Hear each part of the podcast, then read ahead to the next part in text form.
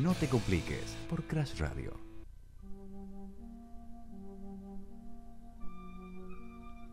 Algo que tengo en la cabeza eh, de tanto mirar películas es que todas nuestras vidas están interconectadas por múltiples líneas temporales. No soy investigador ni nada, ni pensador, nada obviamente, pero es algo que me da vueltas en la cabeza y me genera como una ansiedad, más que cualquier otra cosa.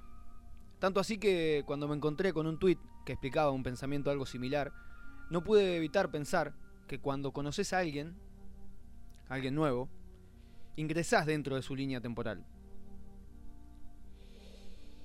la cual se cruza con la tuya y le da vida a una nueva, a una línea temporal de ambos.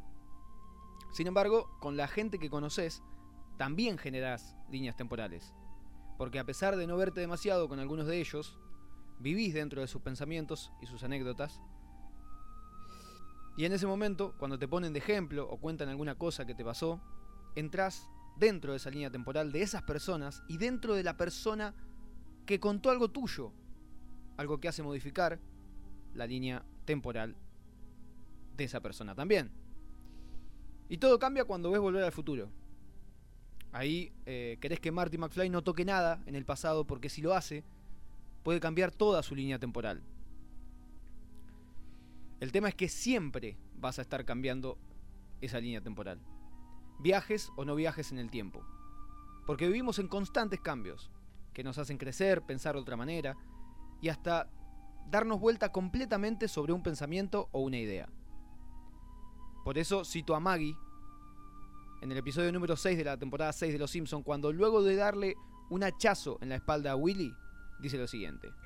Yo puedo llevarte, pero tienes que hacer exactamente lo que te... ¡Ay! El universo es muy confuso realmente.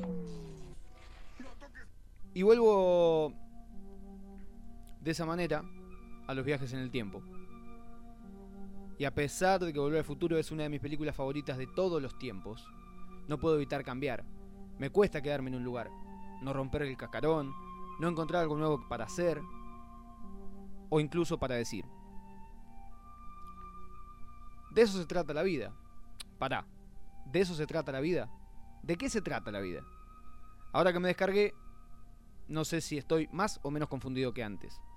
Pero por suerte, estoy conmigo las 24 horas del día para pensarlo. Y ustedes tienen este espacio para refutarme lo que quieran, porque no hace falta no tocar nada. Es mejor mover todo y construir una nueva línea temporal la que se nos dé la gana. No toques nada, voy a tocar lo que me dé la gana.